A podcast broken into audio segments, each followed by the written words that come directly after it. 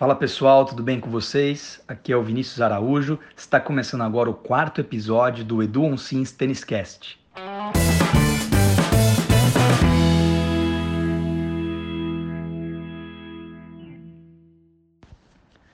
Por conta da pandemia global do coronavírus, que culminou na suspensão do circuito masculino e feminino, incluindo aí é, o adiamento e cancelamento de grandes torneios do tênis, nós vamos comentar sobre esse assunto que está impactando totalmente o nosso cenário né, do mundo do tênis e também vamos fazer um bate-bola com o nosso idealizador Edu Onsins, para que nossos ouvintes conheçam um pouco mais né, da, das características, de algumas curiosidades sobre o Edu. Vai ser super legal, pessoal. Fala galera, fala Vini, fala Edu, tudo bem? Estou muito feliz aqui estar novamente mais um Edu Sims Tênis Cast. Então vamos lá, vamos bater um papo, falar muito sobre tênis.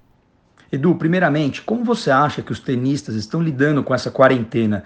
Não está fácil, é, todas as pessoas estão procurando atividades para fazer em casa e também manter né, a mente ativa e principalmente o corpo, com exercícios, né, com alguns alongamentos, com fortalecimento. O que, que você está achando de tudo isso?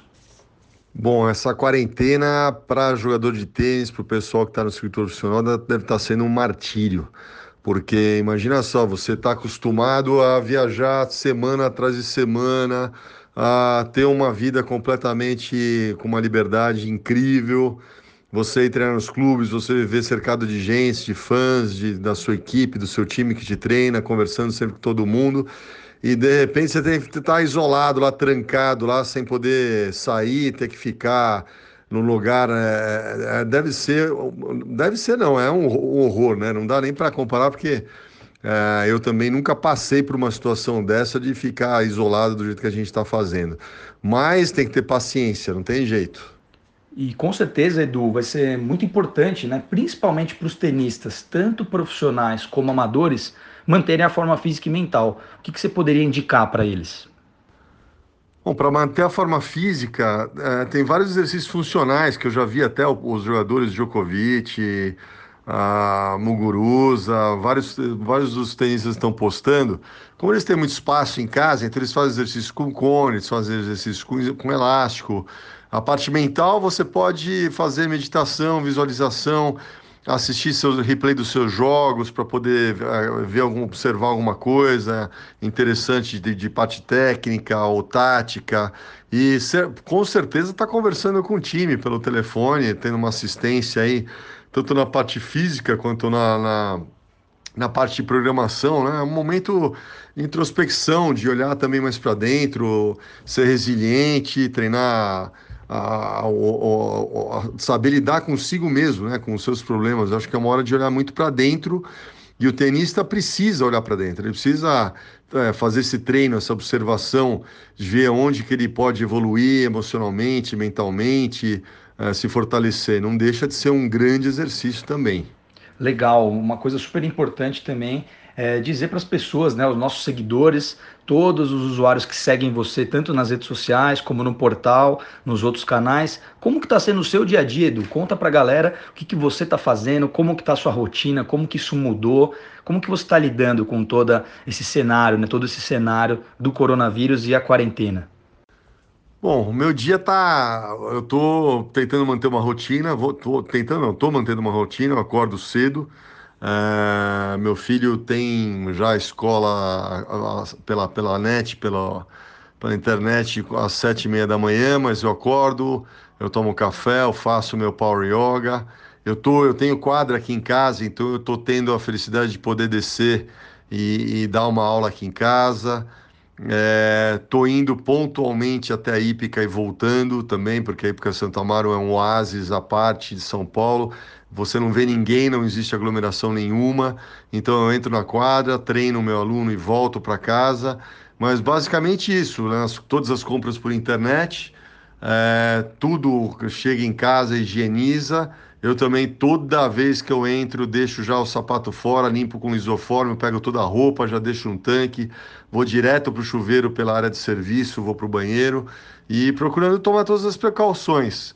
Né, apesar de, de eu, pensar que não tem jeito, que isso aí todo mundo uma hora vai vai estar tá encontrando onde encontra esse vírus. Estou pensando em novas matérias, também escrevendo, é, conversando com meus colaboradores. A gente está programando lives aí muito, muito legais aí, então vocês acompanhem que a gente vai estar tá anunciando no Instagram as lives e bolando no, novos, novos projetos. Acho que é uma fase de, também de criatividade, né? De criação. A gente ficar em casa, né? às vezes nessa na, na, no ócio é, é importante para surgir novas ideias e tudo mais. Eu sou o cara que eu não, eu não paro, eu não gosto de parar.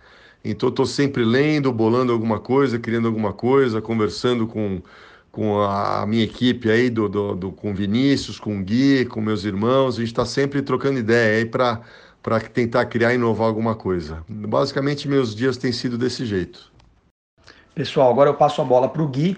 Gui, como é que está também o seu dia a dia na quarentena? Como que você está? É, quais atividades você está fazendo? E quais dúvidas e curiosidades você gostaria de perguntar para o Edu?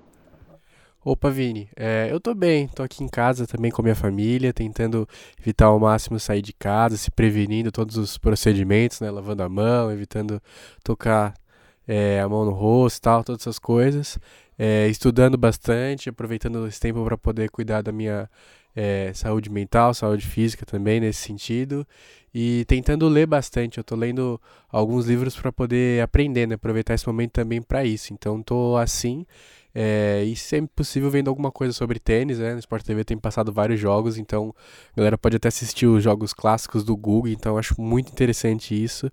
Estou basicamente fazendo é, mais ou menos esses comportamentos né, nesse momento. Edu, uma questão também que eu queria fazer aqui, até para contextualizar a galera. É, já teve alguma situação como essa em que algum acontecimento provocou tantos cancelamentos de torneio em sequência desse jeito? Até estava conversando com uns amigos hoje, pô, nunca na, na, nossa vida, na minha vida, aconteceu uma situação dessa. Isso é, um, é uma coisa totalmente que eu acho que vai ficar para a história da humanidade, certamente vai ser lembrada pelos restos dos tempos, essa, essa, esse horror desse coronavírus aí. É, nunca, nunca vi cancelar o Wimbledon, Roland Garros, cancelar circuito, nunca, nunca vi isso, de as pessoas ficarem com medo de sair, pegar um vírus e, e poder morrer.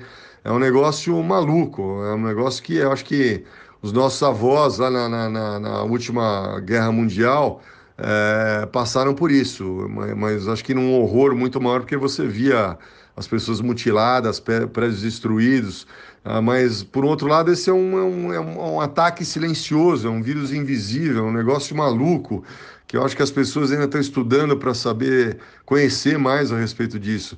Mas, sem dúvida, nunca passei, com certeza, acho que a minha vida de todo mundo vai, vai ter um antes desse vírus aí um depois. Eu acho que tá, as pessoas estão pensando mais em como encarar a vida, como se relacionar com as pessoas, a falta que algumas pessoas fazem, a falta dos amigos também por perto.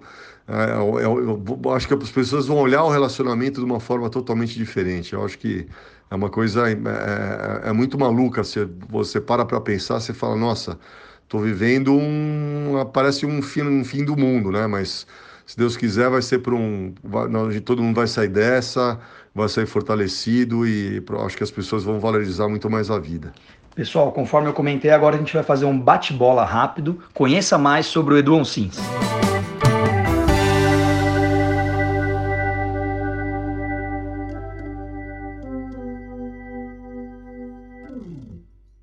Edu, qual que é o seu maior resultado na época de juvenil no tênis?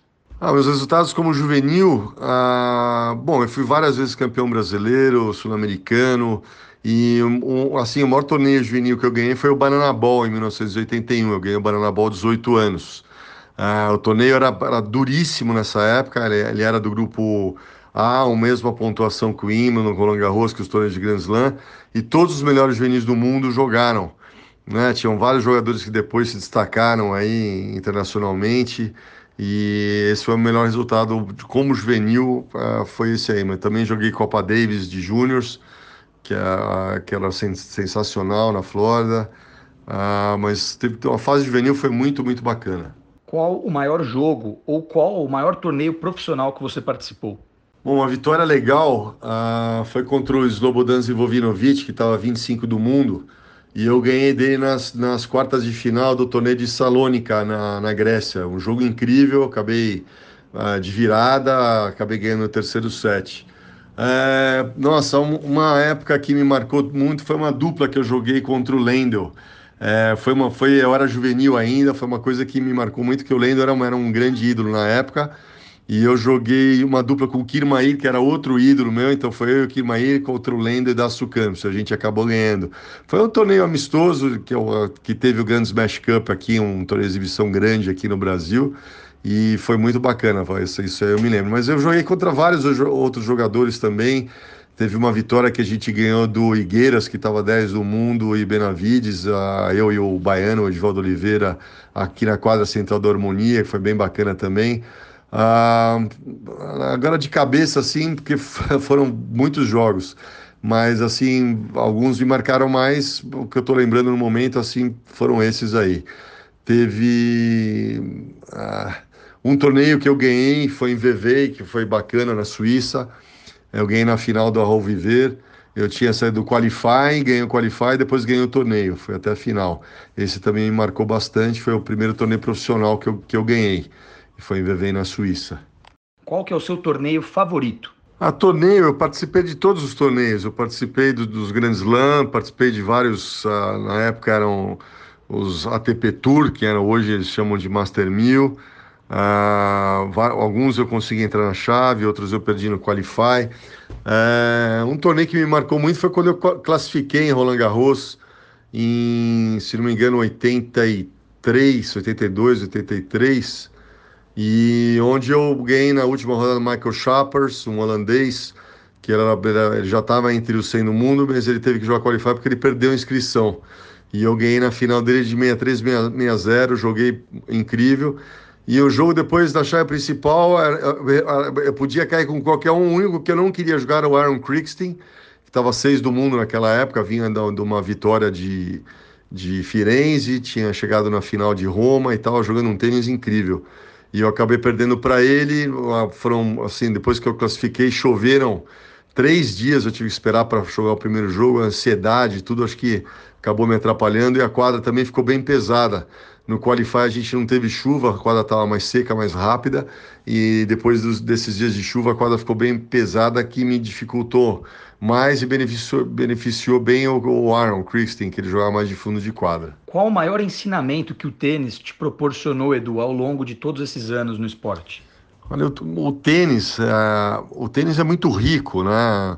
Em termos de ensinamento, ele, ele faz um paralelo com a vida, porque você está dentro de um espaço e você tem todos os sentimentos possíveis e imagináveis, você está lutando por um, por um objetivo, uh, você perde, você ganha, você levanta, você cai, você é obrigado a levantar, você tem que trabalhar, você tem que se esforçar para conquistar seu espaço.